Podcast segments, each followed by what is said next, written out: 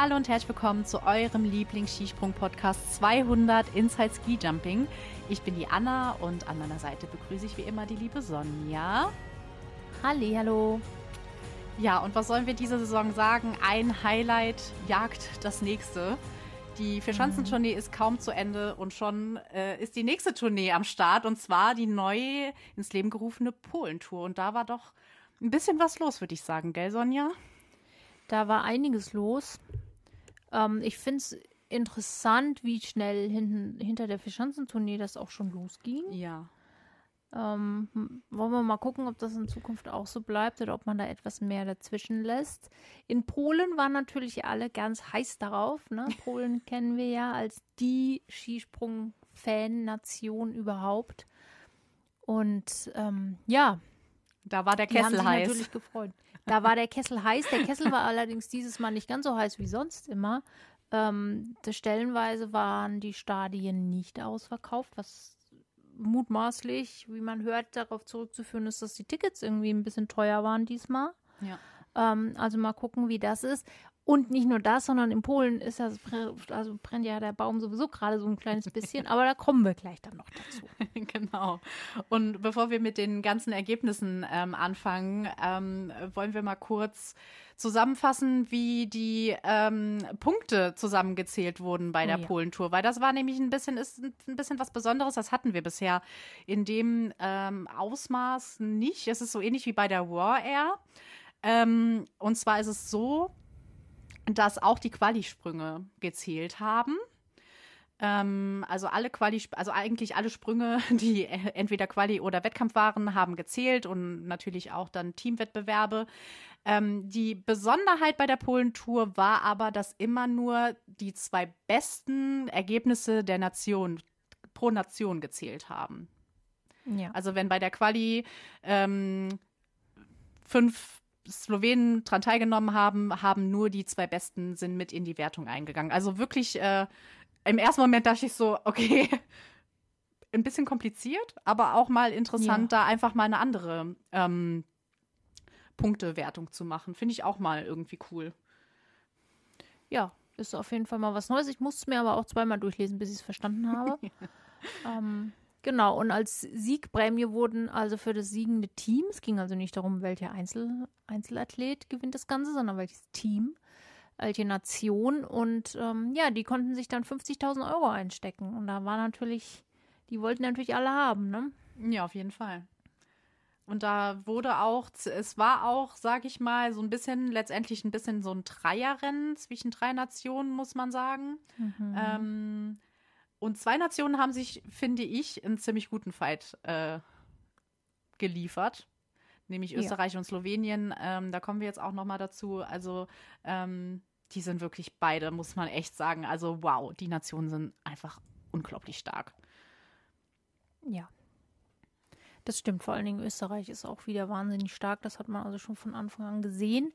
Aber ich würde sagen, wir beginnen mal mit ähm, dem ersten Standort in Wiesla. Ging das Ganze nämlich los. Mhm. Und äh, wichtig eben jetzt auch die Qualifikation, weil wir haben es gerade gehört, es fließt ins Ergebnis mit rein. Und äh, zwar ist das Ganze, hat das Ganze auf der ähm, Adamalisch-Schanze. Es gibt ja in Wiesla die Adamalisch-Schanze und Adamalisch ist ja eine lebende Legende in, in Polen. Ist er auch der, was kann ich, der Chef vom, vom Skispringen irgendwie in mhm. Polen. Auf jeden Fall. Und ähm, ja, genau. Ja. So. Ging gut los, ne? Ging auf jeden Fall gut los, würde ich auch sagen. Erzähl mal. Genau. Ja, also den äh, Sieg in der Qualifikation hat sich geholt, natürlich, wie soll das anders sein? Anzelanisek. ähm, Jetzt war, ist er wieder in die Spur, hat wieder in die Spur gefunden. Ja, was soll man sagen? Auf Platz zwei Andreas Wellinger, der mhm. momentan doch auch so ein bisschen das deutsche Team über Wasser hält. Ähm, souverän, ja. immer noch stark. Also Andreas ja. Wellinger, ich glaube, in der Saison kann nicht mehr sehr viel kommen, was ihn irgendwie umhaut. Glaube ich auch nicht. Ähm, einigermaßen überraschend auf Platz drei Lovo Kors wir haben es ja in der Vergangenheit jetzt schon gesehen, in den letzten paar Wochen, dass er sich wirklich gut gemausert hat, aber dass der wirklich jetzt sich doch so weit nach vorne schieben kann, das ähm, war jetzt nicht unbedingt abzusehen. Nee, auf keinen Fall. Also, dass er wirklich der zweitbeste Slowene ist, ähm, ich glaube, damit hat man definitiv nicht gerechnet. Also, da hätte man eher, glaube ich, mit Peter Priots oder so gerechnet, weil der auch eine ziemlich starke ähm, Beginn in der, in der Saison hatte. Ähm, also, den hätte ich eher so in die Riege gesetzt. Ja, und vor allen Dingen, dass er eben auch insgesamt auf Platz 3 gelandet ist. Ne? Ja. Ähm, genau. Richtig stark. Auf vier, ja, auf vier war Manuel Fettner. Auch das durchaus, ähm, finde ich in sich auch überraschend, weil, also, ich, ich glaube, Manuel Fettner hat gerade so ein bisschen so die Zeit seines Lebens. Ich weiß nicht, ich habe es jetzt nicht so ganz hundertprozentig auf dem Schirm, wie es ähm, in, von vor vielen Jahren mal war. Aber der mausert sich wirklich immer noch, immer vorne rein. Auf Platz 5 Jan Hörl auch wirklich unheimlich gut. Ja. Und auf 6 folgte schon mit Stefan Laie der nächste Deutsche, wo man sich dann dachte, ja Mensch, Stefan, jetzt. Also, ne? Woher kommt das? Ja, woher kommt es denn jetzt auf einmal wieder? Aber gut, freuen wir uns drüber. Und danach Auf nämlich erst die Herren Kraft und Kobayashi. Deswegen, also gerade Kraft war in der Qualifikation wirklich überraschend. Also, dass er da den äh, siebten Platz belegt hat. Ähm, da hat man so ein bisschen gedacht, was ist denn jetzt hier los? Ja, es ist ein bisschen ungewöhnlich für einen Stefan Kraft. Ähm, aber gut. Natürlich war die große Frage, wo landen die Polen? Die Polen haben keine gute Saison bisher. Das, glaube ich, kann man klar und deutlich so sagen. Es, es ist, brennt bei denen aktuell doch ein klein wenig unterm Dach. Ähm, sie haben sich im Mittelfeld platziert, Platz 12 und 13 David Kubacki, Piotr Żywa, auf Platz 15 Alexander Snischol, ähm, Kamil Stoch als 22. Hm, schwierig, schwierig, vor allen Dingen zu Hause. Ähm, das polnische Publikum erwartet viel. Aber man muss natürlich auch sagen, das polnische Publikum liebt auch Ance Laniszek, der sich ja ähm, als Ja. David Kubacki bzw. seine Frau gesundheitliche Probleme hatte und David dann sehr schnell abgereist ist und auf den Rest verzichtet hat und damit ähm, Anze aufs Podium im Gesamtweltcup gekommen ist, hat er sich ja sehr sportsmännisch gezeigt und David als Pappaufsteller mitgenommen und das ähm, damit kann man sich natürlich in Polen bis in alle Ewigkeit beliebt machen. Auf jeden Fall. Das war auch eine super schöne Geste. Also, das glaube Ja, glaub ich, bleibt uns allen in Erinnerung. Also, das hat einfach gezeigt, dass wie toll die Ski Jumping Family einfach ist, können wir ja nicht oft genug sagen, wie stolz wir auf den Zusammenhalt ähm, sind. Ja, definitiv ist das so. Ja, ein, ein Pole musste dann allerdings doch ähm, ja erstmal wieder nach Hause fahren, obwohl er die Quali überstanden hat. Es, ähm, da da ging es dann auch schon los und man hat es also schon öffentlich dann gezeigt oder ja, es, es lässt sich nicht mehr verhindern, dass es in, in, in Polen zwischen dem Team und den Trainern und das alles irgendwie nicht so gut läuft. Äh, Jakob Wolny hat dann sich, ähm, ja, wie soll man sagen, gewagt, ist, ja, in Anführungsstrichen, eine, eine Kritik öffentlich an seinem Trainer zu äußern. Allerdings äh, meint er damit David Jurotek, also den B-Kader-Trainer sozusagen, ja, nicht den Bundestrainer. Und ja, das hat man natürlich gar nicht gerne gehört. Und er wurde dann also vom Verband erstmal für ein paar Wochen suspendiert. Ähnliches hatten wir in Slowenien ja auch schon Genau. mal mit Timi Seitz. Mhm. Genau. Gleiches, gleiches Spiel. Ja, im Prinzip gleiches Spiel. Ja. Nur ein bisschen, Ja. ich glaube, Timi Seitz hat es noch ein bisschen ausführlicher gemacht, aber ja. Ja, also ähm, ich meine, man hat es ja die ganze Zeit schon gemerkt, dass es Missstände im polnischen Team gibt. Ob das jetzt A-Team ist oder B-Team oder was auch immer, man merkt einfach, es stimmt irgendwas nicht. Ähm, dass sich dazu jemand geäußert hat, äh, muss ich sagen, Hut ab. Gerade in Polen ist es, glaube ich, oder gerade im polnischen Skiverband, das ist gar nicht gerne gesehen, da so drüber zu sprechen, ähm, dass er sich das getraut hat. Muss ich sagen, Hut ab ist einfach so, also um auf Missstände aufmerksam zu machen, finde ich nicht das Schlechteste. Ob sich was ändert, ist die andere Frage. Ähm, ja, und muss halt mit den Konsequenzen rechnen, ne? Ja, das ist dann so, ne? Ich meine, die sind ja auch weit, also ich glaube drei Wochen oder was hat man ihn jetzt suspendiert. Das ist natürlich blöd, aber es ist jetzt auch nicht der komplett rausschmiss. Er muss eben für sich beziehungsweise zu Hause an seinem Standort ähm, erstmal weiter trainieren. Also ja. ich meine, sie sind halt nun mal auch nicht in der Situation, in der sie auf ihn langfristig verzichten können. Das muss man eben auch mal sagen. Ne? Nee, also genau. Das ja. ist es. Das wird einem ja immer, genau. und das sagen wir auch immer wieder, man könnte das echt ähm, immer wieder reinschneiden, wenn wir uns wiederholen. Das polnische ja. Team ist sehr, sehr alt. alt. Sagen wir es mal so. es, ist, genau. es tut mir leid, äh, wenn man das so sagt, aber es ist einfach so und der Nachwuchs fehlt einfach. Es, er fehlt so, so, so, so dringend. Ich weiß nicht, was Polen als so große Skisprungnation macht, dass die einfach sich nicht um den Nachwuchs kümmern. Also ich würde mal gerne wissen, woran es liegt letztendlich. Also kommt wirklich keiner nach oder kümmern sie sich nicht darum, dass jemand nachkommt? Das sind ja zwei, zwei Paar Schuhe letztendlich. Na, also ich denke schon, sie werden sich drum kümmern, aber das ist mm. eben auch alles nicht ganz so, also so schnell funktioniert es dann eben auch nicht. Und ähm, man hat es vielleicht, das kann ich jetzt nur mutmaßen, aber man hat es vielleicht auch einfach ein bisschen schleifen lassen und dann, ja, ja ja, was man auch vor einigen Jahren mal in Deutschland hatte, dass man es ein bisschen schleifen gelassen hat. Dann hatte man plötzlich das Problem, aber man konnte sich dann irgendwann da wieder rausziehen und hat auch daraus gelernt. Deswegen hofft man einfach, dass es bei den Polen auch so ist, dass sie letztendlich daraus lernen und ähm, es ändern, vor allem auch. Weil ich meine, Adam Malich ja. ist da der, ähm, der Sportdirektor oder halt ein sehr, sehr großer äh, Funktionär, nenne ich ihn jetzt mal. Und ich denke einfach, der muss ja wissen, wo der Hase entlang läuft. Also irgendwie ja, passt das nicht so wirklich, dass da gar nichts passiert. Also ich denke, ja, ich habe große Hoffnung, dass sie das irgendwie nochmal noch mal hinkriegen vielleicht. Ja, müssen sie ja, ne? Also weil ich meine, die ja. anderen sind einfach, also irgendwann kommt ja der Tag, an dem da, an dem ein Kamil Stoch und auch ein David Kopacki dann einfach mal, ja, ja. Aufhören. So Aufhören. ist das nun mal. Und dann, ja, muss, spätestens dann brauchen sie natürlich jemand. Aber ich, wie du schon sagst, ich denke, sie kriegen das schon hin, weil dafür ist der Sport in Polen einfach zu wichtig, ja. als dass sie ähm, das irgendwie noch länger hinauszögern. Und na, gucken wir mal, was da noch passiert, würde ich sagen. Ja, das wird sehr spannend auf jeden Fall. Genau. Ja. Ja, spannend war dann auch das erste Superteam was wir dieses Jahr gesehen haben, beziehungsweise in dieser Saison gesehen haben. Der erste Superteam-Wettkampf, der dann eben in Wiesler stattfand. Ja, was soll man sagen, ne? Ja, ich meine, wer gewonnen hat, ist ja dann schon fast klar, wenn bei der Quali äh, der eine Erster wird und der andere Dritter. Ähm, ja. Gehst du halt auch schon als Slowenen vollkommen als Favorit in dieses Superteam, äh, in den Superteam-Wettkampf und klar, die an, unangefochtene Nummer 1 mit fast 40 Punkten Vorsprung. War dann halt einfach Slowenien, ne? Ja. Ja, im Grunde genommen hat sich das ähm, Qualifikationsergebnis hätte man einfach nur zusammenrechnen müssen. Glaube ich, hätte wäre ziemlich das gleiche bei rausgekommen. Also Kors und Lanischek sind die, also waren auf Platz 1. Äh, Fettner und Hörl haben den zweiten Platz gemacht. Ähm, ja.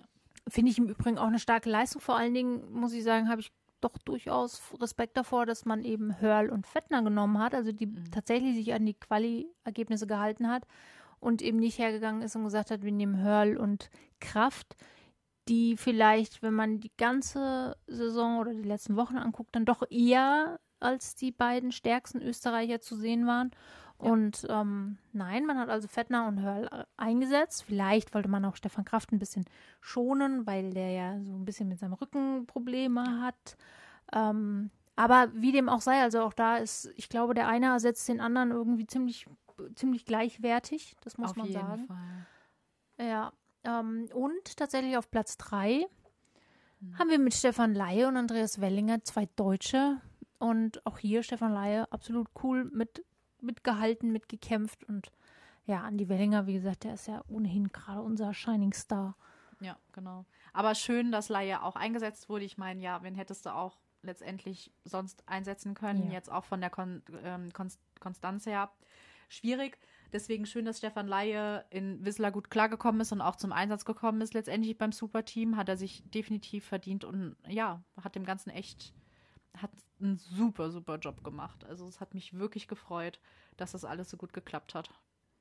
Ja, Auf jeden Fall, das war wirklich eine coole Sache. Ja, wir haben uns dann gefreut auf das zweite Springen in Wiesla, den Einzelwettkampf. Und also die gesamte Polentour stand wirklich unter einem sehr windigen Stern und ähm, es war es war alles ein bisschen schwierig. Es war es hat sich komplett durchgezogen. Ähm, ging in Wiesla dann also auch schon los und ja. Aber trotzdem, Also trotzdem war das Ja. Ergebnis nicht wirklich überraschend. Man denkt ja immer bei Nee. so Windkapriolen, oh Gott, jetzt wird alles mal gut bunt durchgemischt. Aber ähm, Gott sei Dank, sage ich jetzt mal, war es so, dass dann doch die, die auch stark waren, auch letztendlich dann vorne mit dabei waren. ja, Ähm, nämlich letztendlich Ryoyo Kobayashi, der gewonnen hat an dem, an dem Tag vor Stefan Kraft. Und wieder mal, es ist kaum zu glauben, ich glaube, er hat äh, auf dem Treppchen immer ein, einen Platz reserviert, Andreas Wellinger. Er ist da nicht mehr ja, da wegzudenken. hin. Nee, da gehört er hin. Ja, das hat er sich echt verdient. Und dann sind wir wie bei, bei, wie- wieder bei Lofrokos, der, der Vierter geworden ist. Auch wieder ein richtig, richtig starkes Ergebnis. Ja, absolut. Auch Peter Preutz auf fünf. Ja. Also auch hier sind ähm, die Slowenen rappeln sich wieder so ein bisschen zusammen, definitiv. Ja, auch die hatten einen schwierigeren Start. Ähm, Heiberg Fettner auf 7 und 8, also auch die Österreicher wieder da, wo sie hin, hingehören. Wahnsinn. Hörl auf 6. Ähm, Geiger als Zehnter. Ja, diesmal zweitbester Deutscher geworden. Laie auf 12. Es, Ja, was soll man dazu sagen? ja, es, man merkt halt, dass, ähm, dass das, dass die, der Anfang der Saison bei, von den Deutschen nicht mehr so weitergeführt wer, werden kann, einfach. Also das hat sich während der Vierschanzentournee einfach abgezeichnet, dass die Stärke, die sie am Anfang der Saison hatten, es klappt einfach nicht. Jeder andere, also was plötzlich mit einem Kai Geiger ist, obwohl er in Klingenthal noch zwei Springen gewonnen hat, keine Ahnung, da bin ich echt sprachlos, muss ich sagen. Ähm, auch Pius Paschke strauchelt so ein bisschen. Ähm, auch eigentlich alle, man könnte eigentlich jetzt alle auf, aufzählen, wo man merkt, dass es irgendwie nicht mehr so läuft. Ähm, ich finde es sehr, sehr schade, muss ich sagen, dass es immer jetzt diesen, wie du schön, so schön sagst, den leuchtenden Stern hat mit Andreas Wellinger, aber dahinter, hinten dran halt meistens doch eine ziemlich große Lücke ist. Ja, vor allen Dingen wundert es einen halt auch, woran das jetzt auf einmal liegt, ne? Ja. Weil man ja eigentlich dachte, okay, also die sind ja alle gut dabei, sie können alle gut springen. Wir haben ja, da, da gibt es ja eigentlich nichts dran rumzudiskutieren. Genau. Und dann dachten wir einfach auch am Anfang der Saison, okay, wir sind wohl offensichtlich, was den Teil der, der Thematik Material betrifft, können wir jetzt auch wieder mit ganz vorne ähm, mithalten. Da gab es vielleicht das ein oder andere, ja, was so ein bisschen, wo wir nachgehangen haben als deutsches Team. Aber das ist ja, wo ist das denn jetzt hin? Also Ja. vor allen Dingen hat man auch so ein bisschen den Eindruck, auch hier immer mit Vorsicht zu genießen, was so öffentlich geäußert wird und was tatsächlich der Fall ist. Aber irgendwie gucken sie alle so ein bisschen, als ob sie nicht so wirklich wissen, was jetzt Oh, Sache yes. ist. Und Ja. hm, also, naja. Ja, muss man auch echt sagen. Also man merkt halt auch bei, ähm, bei Karl, ähm, also die letzten Saisons war es immer so, dass er mit seinem rechten Arm immer Probleme hat. Dieser rechte Arm hat mich immer ziemlich getriggert, muss ich sagen, der immer wieder rausgekommen ist. Ähm, hat aber dann auch in den Saisons davor ziemlich gut funktioniert. Letzte Saison war, finde ich, ein Indikator dafür, dass es nicht so gut geklappt hat, weil er sich immer verdreht hat. Ähm, diese Saison hat er das an, am Anfang der Saison ziemlich gut im Griff gehabt. Da hast du sogar an dem Arm, an der Armbewegung gesehen, ob der Sprung gut, gut wird oder nicht. Und jetzt ist er halt wieder vollkommen da. Und in einem Sprung hat er sich auch wieder vollkommen verdreht und dadurch hat es einfach nicht funktioniert. Also das ist, finde ich, wenn der wieder da ist, wenn der rechte Arm wieder da ist, da weiß man schon, pff, schwierig. Ja, dann wird es schwierig. Ja, es ist irgendwie tatsächlich schwierig. Für wen es auch ein bisschen schwierig ist, sind die Norweger. Also auch die Norweger sind momentan oder irgendwie in dieser Saison kommen die nicht so richtig voran. Nee. Ähm, sie haben eigentlich nicht so eine große Rolle gespielt jetzt hier bei dieser Tournee auch, aber dieser Polentour. Ähm, das ist nicht die Saison der Norweger. Das kann man auf jeden Fall schon mal sagen.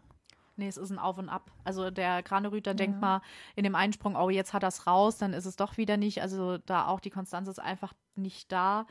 Ähm, und wenn man dann sieht, dass ein äh, Vorfang auf Platz 11 besser Norweger ist, pff, da haben wir auch andere, andere Zeiten erlebt, ne? Ja, auf alle Fälle. Da haben wir andere Zeiten erlebt. Mhm. Ähm, sie sind eigentlich fast, und das ist aber wiederum positiv, also wenn man sich zum Beispiel einen Tate France anguckt, ein US-Amerikaner, die ja zusammen mit den ähm, Norwegern trainieren, man muss sie ja fast eigentlich schon auf, ja, auf eine Stufe stellen. Was ja schön ist für die Amis, aber für die Norweger wäre es eigentlich ein bisschen der, naja gut, gucken wir mal. Ich glaube, die verlieren nicht so, so schnell die Nerven Nee. nee. ähm, und arbeiten. Ich glaube, da ist auch innerhalb der, des Verbandes viel mehr Ruhe irgendwie im, Ja. im Kessel, als dass das.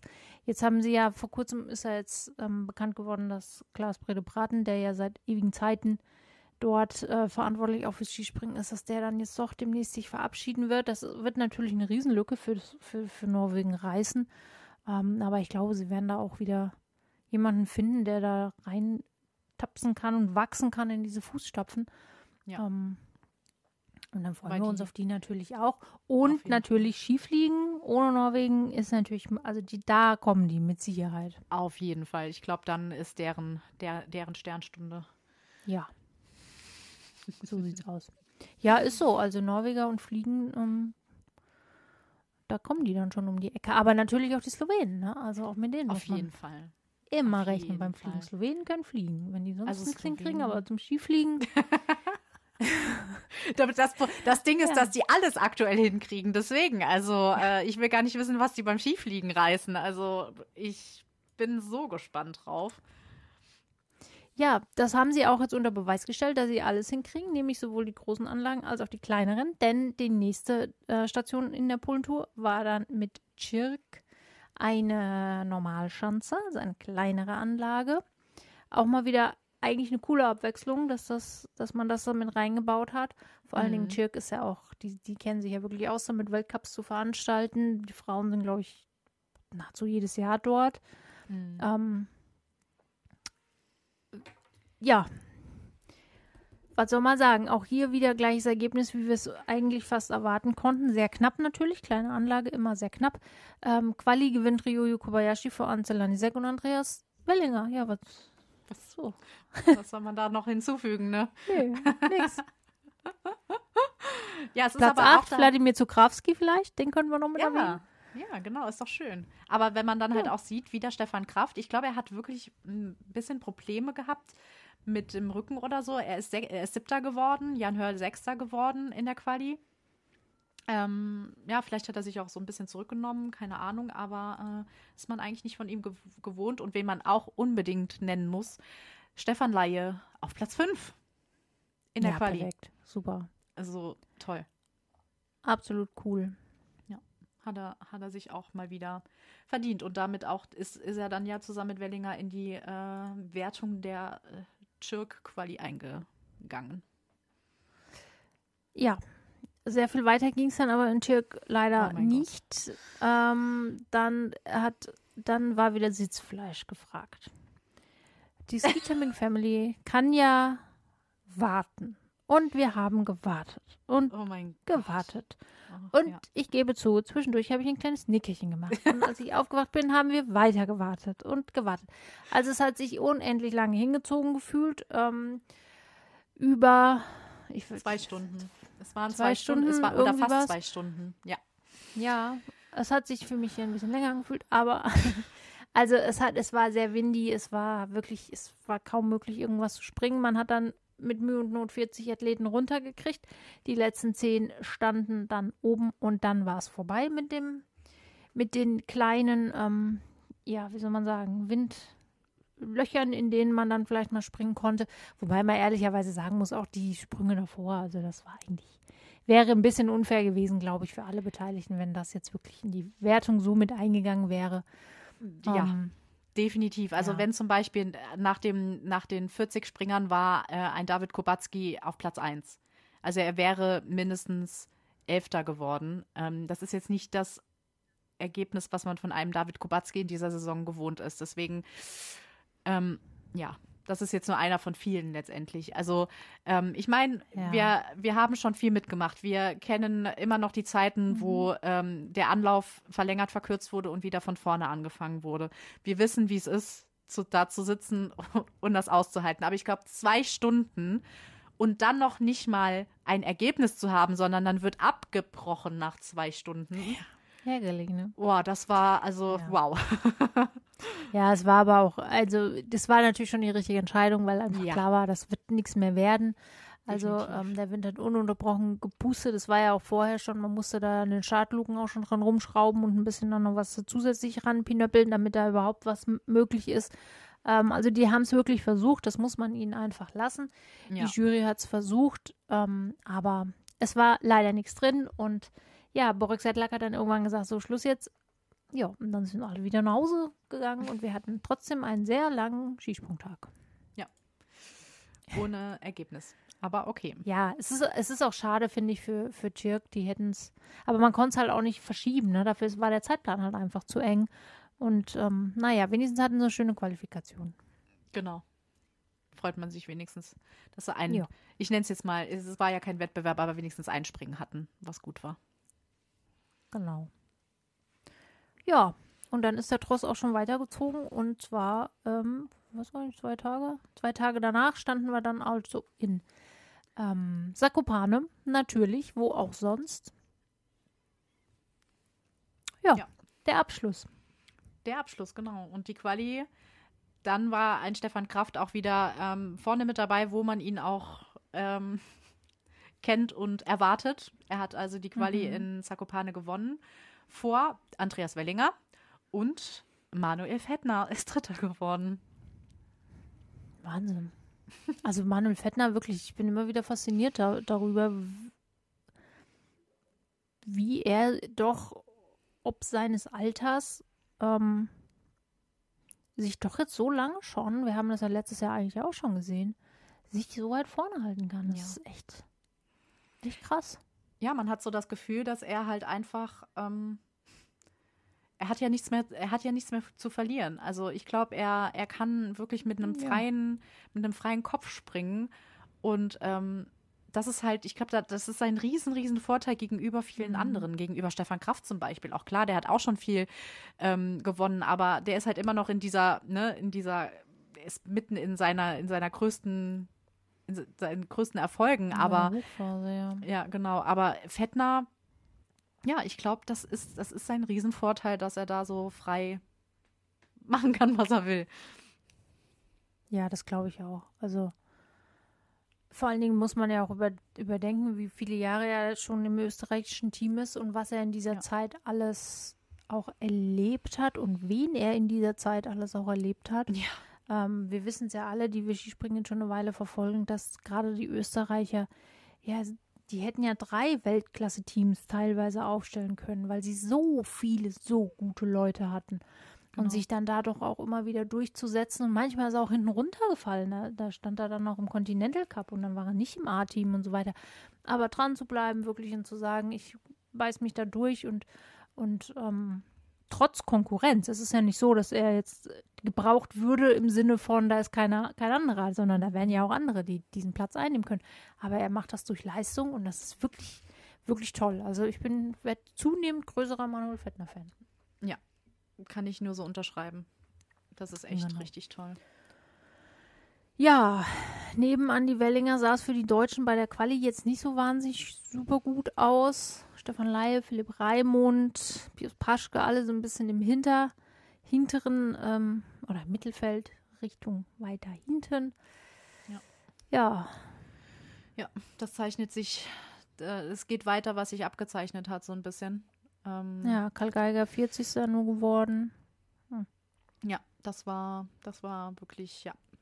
Konnte er froh sein, dass er sich überhaupt noch qualifiziert hat. Hat zwar noch, ja, haben, waren noch zehn Plätze da- davor, aber trotzdem, also ein 40. in der Quali zu werden, schwierige Angelegenheit, muss ich sagen. Ich, ich finde bei Karl Geiger halt auch immer so, so faszinierend, wie, wie sehr man ihm das halt auch immer im Gesicht ablesen kann. Ne?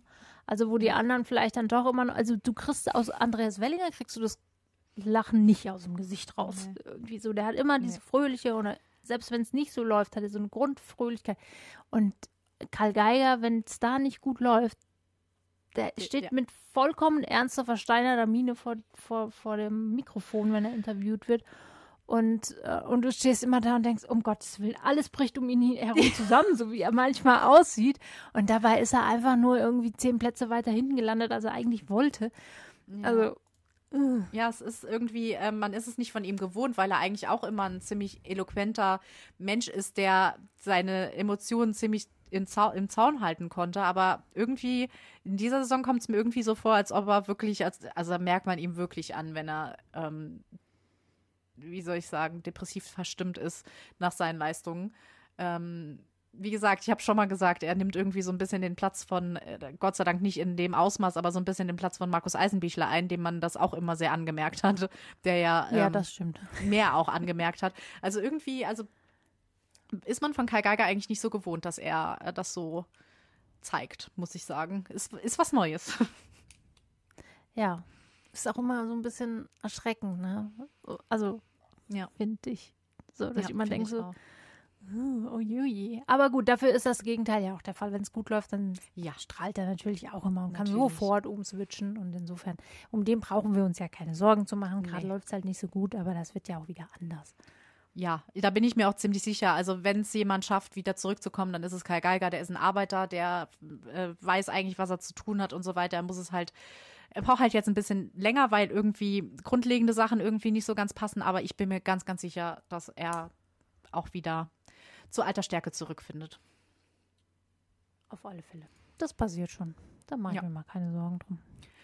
So, dann haben wir gesehen als nächstes ähm, in Zakopane ein Teamwettkampf. Und der hatte es natürlich auch in sich, weil hier natürlich die geballte österreichische Manpower angetreten ist. also Fettner, Hörl, Kraft und noch der wiedererstarkte Michael Heiberg. Das ist eigentlich das Österreich, was wir wirklich kennen. Also da kommst du nicht ja. dran vorbei. Nee. Also das, das, das ist halt auch, also du kannst keinen sagen, wo du denkst, so der könnte jetzt halt ne, ein Schwachpunkt in dieser Mannschaft sein. Das hast du ja meistens ja. immer irgendwie, das einen, wo man denkt, ah, mh, hm, aber bei denen, nö. es gibt keinen Schwachpunkt ja. bei denen. Nee, bei denen gibt es momentan wirklich eigentlich keinen, keinen Schwachpunkt, nee. so, sofern die Bedingungen stimmen. Und die haben gestimmt, gerade Stefan Kraft hat sich also ich sag mal so, der hatte Ambitionen für den nächsten Tag schon mal angemeldet. Definitiv. ähm, ja, also sie haben souverän mit 1146,6 Punkten die Sache nach Hause geholt. Da gab es gar kein Vertun. Auf Platz 2 die Slowenen, die mit Anzelanischek, Peter Preutz, Domen Preutz und Lovokos eigentlich auch ziemlich souverän abgeliefert haben, muss man sagen. Ja. Peter Preutz ist eigentlich auch wieder so jemand, wo man denkt, okay, es hat ja, es ist ja, ging ja einige Jahre nicht so gut und jetzt auf einmal, genauso wie sein Bruder, Doben Preutz, 138,5 Meter. Hallo. Also. Ja. Richtig gut. Also da war. Kommen, ne? Ja, auf jeden Fall. Aber äh, Lovrokos ist im ersten Durchgang nur 123,5 gesprungen. Da dachte man schon so, oh, okay. Aber dann direkt im nächsten, im, im zweiten Durchgang 136 Meter. Also irgendwie gleichen sie sich dann auch direkt wieder aus. Ähm, die müssen sich eigentlich keine Gedanken machen, dass sie vorne nicht mit dabei sind oder das wieder ausgleichen können, wenn es mal ein, eine kleine Unfeinheit gibt. Ja. Was das deutsche Team betraf, also ich muss sagen, ich habe doch zwischendurch gedacht, oh, oh, oh, das wird heute irgendwie nix. Ähm, ja. Es wurde dann doch noch der dritte Platz, zum Glück. Ähm, aber auch da hat man wieder gesehen, dass das doch aktuell gerade, gerade 119 Meter, Karl Geiger im ersten Durchgang, uh, das tut schon weh, ne? Da habe ich auch gedacht, also das war's jetzt. Wenn man das nochmal auszugleichen, schwierig. Und dann war es halt auch noch so, dass Stefan Laie im zweiten Durchgang nur 122,5 Meter gesprungen ist. Mhm. Ähm, da musste dann letztendlich Andreas Wellinger mit seinen 137,5 Metern wirklich noch alles rausholen, was dann auch noch geklappt hat, weil sie haben dann doch noch den dritten Platz gemacht. Ähm, Habe ich ehrlich gesagt auch nicht mit gerechnet, dass sie es doch noch aufs Treppchen schaffen. Umso, umso glücklicher war ich danach, dass es doch geklappt hat. Ja, das, das muss man wirklich sagen. Es war auch nicht so einfach von den Bedingungen her. Also, wie gesagt, die ganzen, die ganzen Springen waren so ein bisschen, bisschen ähm, ja, durchwachsen. Aber gut, das ist ja trotzdem auch, also ich meine, wir machen ja nun mal Skispringen auch, weil es draußen stattfindet, ne? Also. Genau, da, mu damit, auf, da muss man ähm, mit rechnen. Ja, da muss man mit rechnen und da muss man eben auch mit umgehen. Also. Ja, genau. Und die einen können und die anderen können es halt nicht. Auf dem vierten Mhm. Platz haben sich die Japaner nach vorne geschoben. Auch sehr Renny interessant. Kaido. Ja, tatsächlich sehr interessant. Ren? Kaido, best, bester Mann. Ja, also das zeichnet sich aber schon die ganze Zeit ab. Der, der ist echt, der ist richtig gut mit dabei. Wir hatten den ja schon letzte Saison auf dem Zettel, weil er äh, im Sommer so gut war. Dann ist er aber im Winter, hat er es nicht ne, Mhm. weiterführen können. Und jetzt ist er plötzlich da, dabei und ist wirklich neben Ryoyo Kobayashi, glaube ich, einfach der wichtigste Mann in Japan geworden. Ja, das muss man sagen. Das ist er auch. Das freut mich echt, dass er das jetzt doch so hingekriegt hat, dass er so, so konstant auch ist. Also er ist ja auch dann in der Quali, da, äh, am Vortag ist er Fünfter geworden. Das ist halt, also das sind super Ergebnisse, die er macht. Das freut mich wirklich sehr. Auf jeden Fall. Also ich bin sehr gespannt, wie es da noch weitergeht mit ihm. Und ja, wird, ja. Auch in Japan lief es nicht immer so rund, aber ich glaube, mit dem haben sie wirklich einen für die Zukunft ähm, auf jeden Fall am Haken, ganz klar. Ja, auf jeden Fall. So, fünfter Platz Norwegen und dann auf sechsten Platz äh, die Polen gelandet. Das haben die sich natürlich vor Heimpublikum auch alles ein bisschen anders vorgestellt. Ja. Ja, Das geht ihm nicht mehr so leicht von der Hand. Das ist Nee. einfach so. gerade Also Kamil. Vorher war es echt so, sobald die Polen nach Polen kamen, egal nach Wiesla oder Zakopane, man konnte damit rechnen, dass ein Pole vorne mit dabei ist. Das, da sieht man einfach, dass es was nicht stimmt, wenn sie einfach in ihrer Heimat nicht so abliefern können, wie man es gewohnt ist von ihnen. Ja, das ist wirklich eine, eine schwierige Sache. Also gerade Kubacki doch, die kämpfen echt, die kämpfen echt. Das, das ist so, ja. Ja, ja. Ähm, ja, naja. Was soll man es noch groß ausführen? Wir haben es ja schon gesagt, die Probleme in Polen sind, wie sie sind. Ja. Und ähm, wir hoffen alle, dass die sich äh, schnell wieder berappeln, definitiv. Ja, auf jeden Fall. Leider nicht in den zweiten, die zweite Runde haben sich mal wieder die Finnen, ähm, also die konnten sich nicht qualifizieren, Eig auch nicht die US-Amerikaner, das fand ich eigentlich tatsächlich ein bisschen überraschend. Mhm. Vielleicht, wenn die Bedingungen ein bisschen stabiler gewesen wären, aber auch für Finnland ist es momentan echt, sieht nicht gut aus. Ähm, irgendwie geht es da auch nicht so richtig weiter. Nee. Ach, naja. Leider nicht. Leider nicht. Nee. Es bricht uns jedes Mal wieder das Herz, aber es soll Ja. aktuell, ja, schwierig. Es ist wirklich schwierig. Sie haben mit Kasperi Valto ja wirklich ein großes Talent, der auch ähm, abgeliefert hat. Diesmal war es Anti Alto, der mit 103 Metern irgendwie nicht so vom Fleck kam. Ähm, aber ja, Ja. Und dann ein Etunusian, der einfach 135 Meter gesprungen ist. Also man merkt schon, dass hin und wieder wirklich richtig, richtig gute Sprünge bei den Finnen mit dabei sind, aber die Konstanz da auch einfach. ja, Fehlt. Konstanz. Definitiv. Naja. Gut. Auch hier warten wir, bis es besser wird. Wir warten schon so lange. Wir können auch noch weiter warten, denn wir Genau. können ja warten im der Ski Jumping Family. Ja, auf jeden Fall. So. Dann haben wir den Abschluss gefeiert am nächsten Tag auf der Großschanze von Sakopane. Ja. Und wie sich es auch schon angedeutet hat, am Tag davor waren die Österreicher nicht zu stoppen. Stefan Kraft hat sich den Sieg dazu sichern können. Ähm, ja, gar nicht mal so deutlich, ehrlicherweise, vor Andreas Wellinger an Zelanischek. Also wir haben, die Saison, glaube ich, hat sich jetzt sehr deutlich ausgewürfelt, wer vorne ist und wer nicht. Und ich glaube, da ändert sich nicht mehr viel an. Die Wellinger beißt sich vorne fest, Anze beißt Ja. sich vorne fest. Ja, und Stefan Kraft beißt sie weg. Ja. Der weist sie weg und ist einfach auf. Also er ist nicht mehr so auf dem äh, unerreichbaren Level wie am Anfang, aber ja, es ist einfach, er hat seinen 100, 109. Podiumsplatz hat er sich geholt. Das ist, ja, er ist einfach eine, muss man einfach neidlos anerkennen, ist einfach eine absolute Größe. Er ist, hat's drauf, Mhm. es ist seine Saison. Ähm, trotz Problemen im Rücken dann doch immer wieder zurückzukommen und so abzuliefern, ähm, ja, hat, hat unseren großen Respekt verdient. Ja. Auch bei ihm wartet man immer so ein bisschen darauf, ne, dass es mal nicht mehr so richtig Ja. So, dass so ein Tief halt kommt, wie das ja eigentlich die allermeisten Skispringer, die wirklich eine gewisse Zeit sehr, sehr dominant waren. Für alle kommt ja irgendwann mal die Saison, wo es gar nicht vorangeht und irgendwie alles so auseinanderbricht. Aber bei Stefan Graf bricht, wir gönnen es ihm ja, aber bricht irgendwie nie irgendwas auseinander. Der weiß immer genau, dann ein bisschen, manchmal wird es schlechter und dann ist er aber sofort wieder dabei. Und auch dieses Mal konnte er sich durchsetzen und hat dann letztendlich den Österreichern auch den, ja, den Sieg dieser Polentour gesichert. Mhm. Das haben sie auch verdient. Sie waren ja. einfach definitiv die allerstärkste Mannschaft. Ja, vierter so. Heiberg, sechster Hörl, siebter Fettner. Tja. Deswegen. Stell mal vor, die wären alle mit in die, in die Wertung noch mit reingegangen. Gott. Also, ne, da kann man ja noch froh sein, dass es immer nur zwei Springer pro Nation mhm. waren, die mit reingezählt haben. Also da wäre ja gerade von der Mannschaftsstärke der Österreicher, wäre Österreich mit so vielen Punkten vorne gewesen in dieser Polentour, dass kein anderes Team war, man, war, war von der Mannschaft her so stark wie die Österreicher. Nee. Deswegen, also. Gerade mal, was der Nationencup macht. Ja, sie sind auch im Nationencup weit, weit, weit, weit, weit vorne. Glaube ich. Glaube ich. Also hätte, hätte Deutschland wie am Anfang der Saison mithalten können, dann wären die auch sehr, sehr weit vorne, weil die sich ja eigentlich die ersten zehn Plätze die ganze Zeit mehr oder weniger untereinander ausgemacht haben.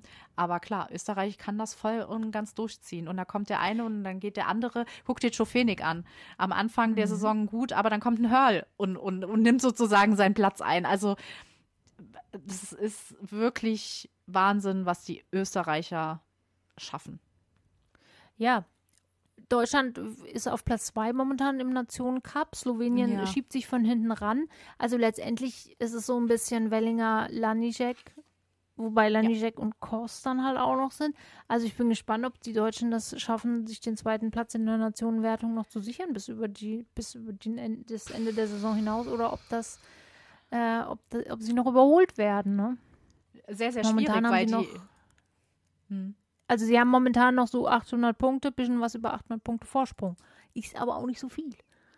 Nee, den konnten sie sich halt, wie gesagt, in der ersten, in den ersten Hälfte, das ist ja nicht die Hälfte, aber im ersten Teil der Saison konnten sie sich das halt aufbauen, weil sie wirklich sehr, sehr stark waren. Aber wenn das jetzt so weitergeht wie aktuell, glaube ich, wird das sehr, sehr schnell halt anders werden, ähm, wenn, wie du auch sagst, dann plötzlich Slowenien da um die Ecke kommt mit doch sehr, sehr starken Springern wie Lanišek, dann haben wir Kos, dann mhm. haben wir mhm. Preutz. Das sind ja schon drei, ja. die wirklich auch immer ziemlich weit vorne mit dabei sind. Und wenn die Deutschen das dann nicht schaffen, dann werden die ihren zweiten Platz schnell los. Ja, das geht dann schneller, als man denkt. Ja, man sieht es ja auch im Einzel, äh, im Einzelweltcup-Stand einfach. Aktuell ist Wellinger auf zwei, alles gut. Äh, Paschke auf fünf, aber Geiger zum Beispiel äh, ist jetzt schon auf sieben und hat getauscht mit wem? Deinem Anze. Tja, was willst du da machen? Ja, auch, auch Paschke, Pius Paschke, der, wenn er seinen, wenn er seinen ähm, Platz halten will, muss er natürlich jetzt schon ein bisschen nochmal aufdrehen. Aber es sieht ja. ehrlich gesagt gerade nicht unbedingt danach aus. Also. Ja, schwierig. Ja. Aber zu deinem Anze Lanischek muss man ja auch jetzt noch sagen, ganz neue News ähm, dass er leider bei oh, der Skiflug-WM, ja. die ähm, nächstes Wochen, also die jetzt an dem nächsten Wochenende stattfindet, leider nicht dran teilnehmen kann, weil er ähm, Knieprobleme hat. Ja. Das ist, oh, das ist eigentlich, oh, das bricht einem so das Herz, wenn ein, ja. wenn der Slowene schlechthin bei der, bei der Skiflug-WM nicht dabei sein kann. Das wäre, glaube ich, seine Skiflug-WM gewesen. Glaubst du es mir?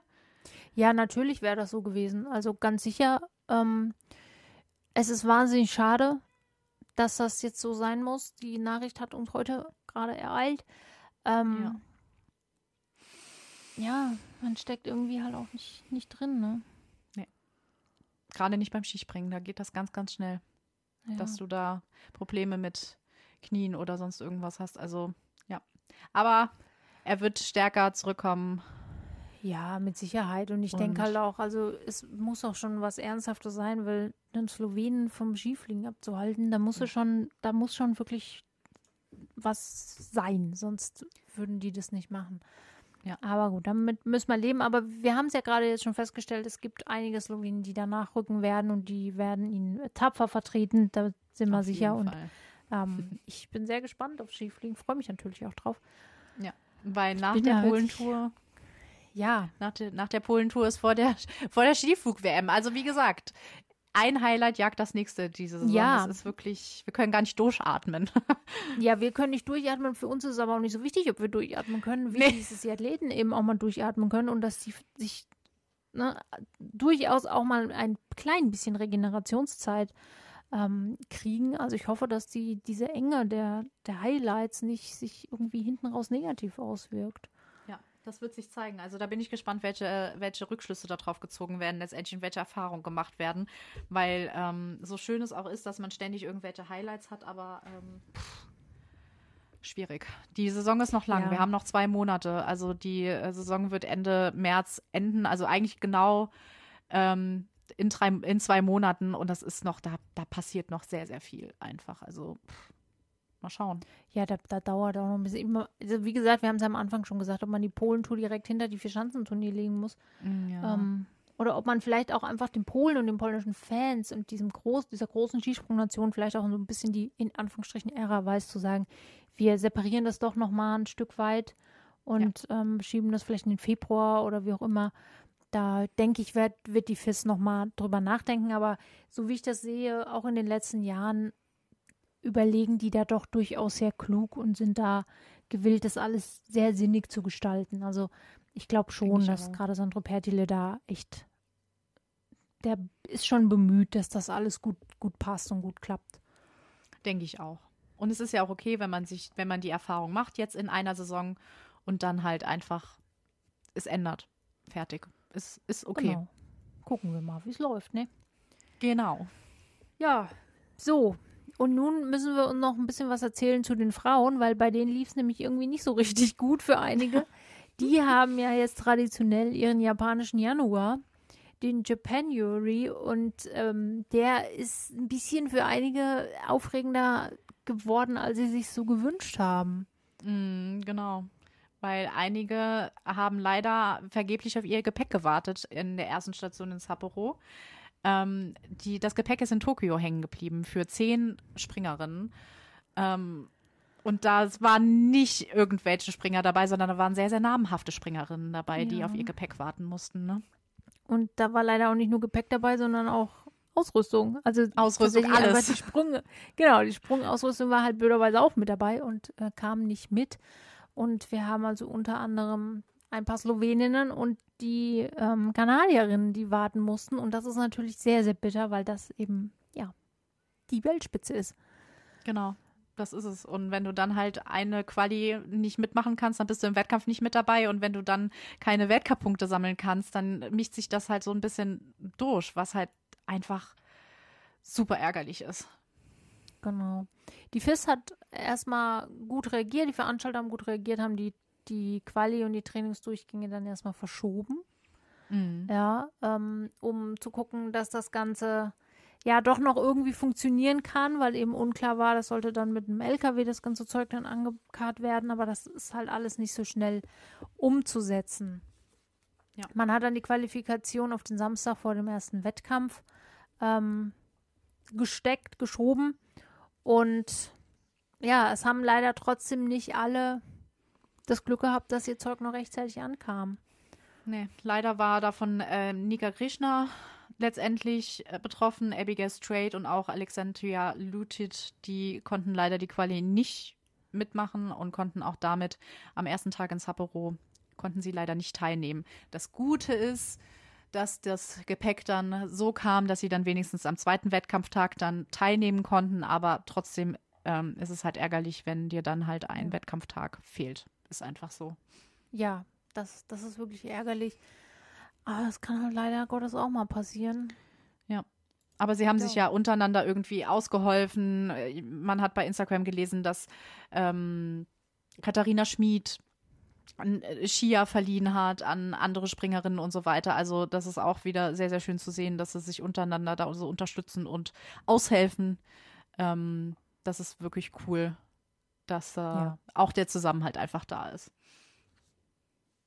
Ja, das, das ist ja bei den Frauen sowieso noch ja. mal mehr, als es ohnehin auch in der Ski Jumping Family sowieso schon ist. Insofern sehr, sehr cool gewesen.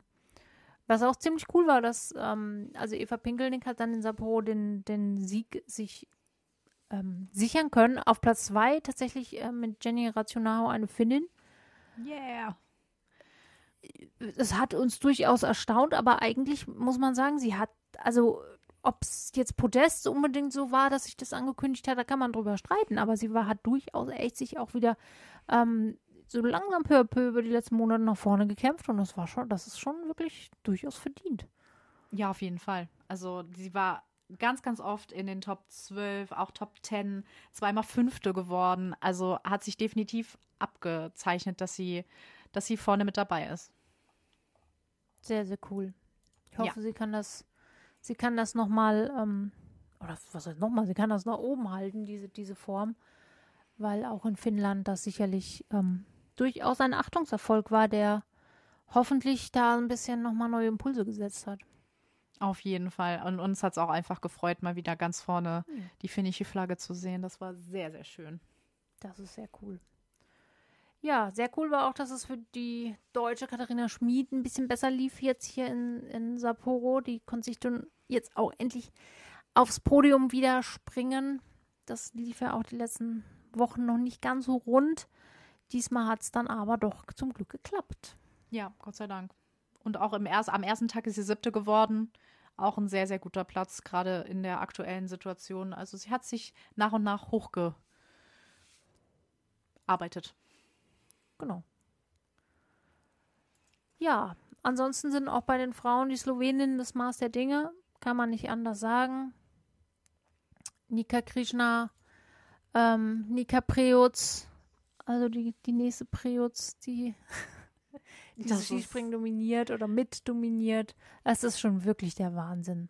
Es ist super krass einfach. Sie hat zwar dann, äh, sie hat ja jetzt ähm, in den letzten Springen ähm, oft gewonnen, aber ähm, hat dann halt in Sapporo zweimal den zehnten Platz gemacht, hat sich aber davon absolut, absolut überhaupt nicht aus, aus dem äh, aus der Ruhe bringen lassen, weil dann nämlich am ersten Tag ins äh, Zau hat sie dann auch direkt wieder gewonnen. Also da war sie direkt wieder vorne mit dabei und hat das Feld angeführt. Also ich hätte nicht, ich hätte ehrlich gesagt bei den Sloweninnen nicht unbedingt mit ähm, Nika Preutz ganz vorne gerechnet, muss ja. ich sagen.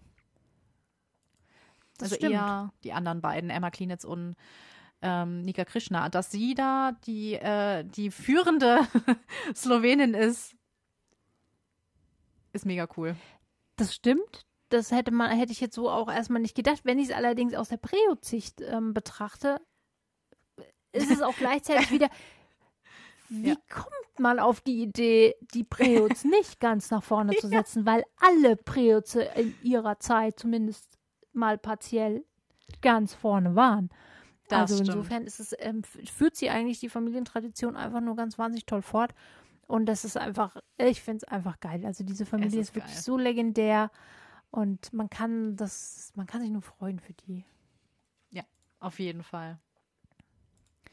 Ja, und die Slowenen haben dann auch das ähm, Superteam Springen Sau gewonnen. Mhm. Tja. Ja, kan Kanada auf Platz zwei ist auch, hat sich auch natürlich, ja, schon die ganze Zeit irgendwie äh, gezeigt mit Abigail Strait und Alexandria Lucic hat man zwei unglaublich starke Springerinnen Springerin im, im, Team. Ähm, dass Deutschland letztendlich auf Platz sieben gelandet ist. ja. Ja. Ist aktuell eigentlich auch, also da äh, Juliane Seifert und äh, Sina Freitag sind angetreten für Deutschland und ja, es ist irgendwie, ja, es macht sich auch da einfach bemerkbar wie es aktuell dann im deutschen Frauenteam läuft. Ja, es ist ein bisschen der Wurm drin aktuell. Ich hoffe, ja. dass sie das hinkriegen, sich wieder einigermaßen zu sammeln und ähm, dass das wieder vorangeht. Aber wenn es diese Saison noch nichts wird, dann wird es halt nächste Saison. Genau, da sind wir auch sehr, sehr zuversichtlich, dass sie da definitiv wieder hinkommen, wo wir sie ähm, erwarten und auch uns wünschen. Also da denke ich, müssen wir uns keine Gedanken machen. Nein, das glaube ich auch nicht. Ja, das zweite Springen in Sau ist dann leider ähm, ja, abgesagt worden. Wetter war leider zu schlecht, es hat geregnet wie aus Eimern und dann, ja, dann ging das nicht mehr. Dann hat man da eine Weile gewartet und dann ging das leider nicht mehr. Das heißt, die Damen mussten ein bisschen verfrüht aus Japan abreisen. Ja, es gab, es gibt kein, also es ist ja keine Tour in dem Sinne, ne? Es ist ja nicht so wie bei den Polen, bei der Polentour, sondern es sind einfach zwei Weltcup-Wochenenden, die da stattfinden. Insofern gibt es kein Gesamtergebnis über irgendetwas. Ähm, könnte man eigentlich auch mal machen, oder? Ja, finde ich eigentlich ziemlich cool. Vielleicht gab es das auch schon, das kann durchaus sein. Das habe ich jetzt gar nicht auf dem Schirm. Vielleicht hat man das schon mal so gemacht, weil der, der, der Frauenskisprung Januar in Japan, der ist ja inzwischen auch legendär. Das ist ja auch jedes ja. Jahr so. Und eigentlich ist das wirklich eine ziemlich coole Tradition, weil ähm, auch in Japan gibt es sehr viele Skisprungfans. Das stimmt auf jeden Fall. Und man hat ja auch das Superteam dann auch gehabt. Also eigentlich hätte man da draußen auch so eine so eine kleine Teamtour machen können wie die Polentour. Hm. Das stimmt. Naja, vielleicht kommt das ja noch. Mal gucken. Ähm, so, was ist denn jetzt der nächste, der nächste Step? Wo gehen wir als nächstes hin? Was erwartet uns? Die Frauen gehen jetzt zuerst mal nach Lubno, Slowenien. Da werden wir mhm. die slowenischen Heimspiele haben. Juhu. Juhu. Da wird bestimmt einiges zu feiern sein, bin ich mir ganz, ich ganz sicher. Oh, Aber die, äh, um die Überleitung zu den Männern zu haben, die Männer brauchen keinen Heimwettkampf, um bei der Skiflug-WM hundertprozentig sehr, sehr gut abliefern zu können. Uh. Ähm, da wird es, glaube ich, auch gute slowenische Feiern geben. Auf alle Fälle, da bin ich überzeugt. Zum Kulm, glaube ich, fahren wir, ne? Genau, auf jeden Jawohl, Fall. Jawohl, Bad Mitterndorf steht auf dem Plan. In. Ich bin gespannt. Das wird sicher super, auch vor heimischem Publikum. Die Österreicher natürlich in der jetzigen oh, ja. Form auch. Also ich denke, ähm, das wird wahnsinnig aufregend und spannend werden, was wir da ja. sehen in den nächsten paar Tagen vom Skifliegen. Und ja, und dann treffen sich alle irgendwann danach wieder in Willingen. Ja, das ist auch richtig cool, dass sie seit letzter Saison auch die Frauen nach Willingen holen, auf der größten äh, Naturschanze, wie, wie nennt man es? Ja. Genau, gell? Also das ist richtig cool, da im Hexenkessel von Willingen, dass beide äh, da antreten können. Das ist auch nochmal ein kleines Highlight, nenne ich es jetzt mal. Es ist ja nicht das außerkorne Highlight, aber ich finde, Willingen ist immer ein Highlight. Egal, ob man vor Ort ist oder vorm Fernseher. Das ist immer richtig cool. Genau. Ja, dann würde ich sagen, freuen wir uns drauf. Und dann sehen wir uns, beziehungsweise ja. hören uns bald wieder, wenn es genau. die nächsten Highlights zu erzählen gibt. Und ähm, ja, ich würde sagen, dann treffen wir uns alle am kommenden Wochenende zum Skifliegen. Zum genau, Skifliegen das machen gucken. wir. Vor dem Fernseher wieder. genau. Viel Spaß dabei. Genau, bis dann. Bis dann. Tschüss. Wie baut man eine harmonische Beziehung zu seinem Hund auf? Puh, gar nicht so leicht. Und deshalb frage ich nach, wie es anderen Hundeeltern gelingt, beziehungsweise wie die daran arbeiten. Bei Iswas Dog reden wir dann drüber. Alle 14 Tage neu mit mir, Malte Asmus und unserer Expertin für eine harmonische Mensch-Hund-Beziehung, Melanie Lippisch. Iswas Dog mit Malte Asmus. Überall, wo es Podcasts gibt.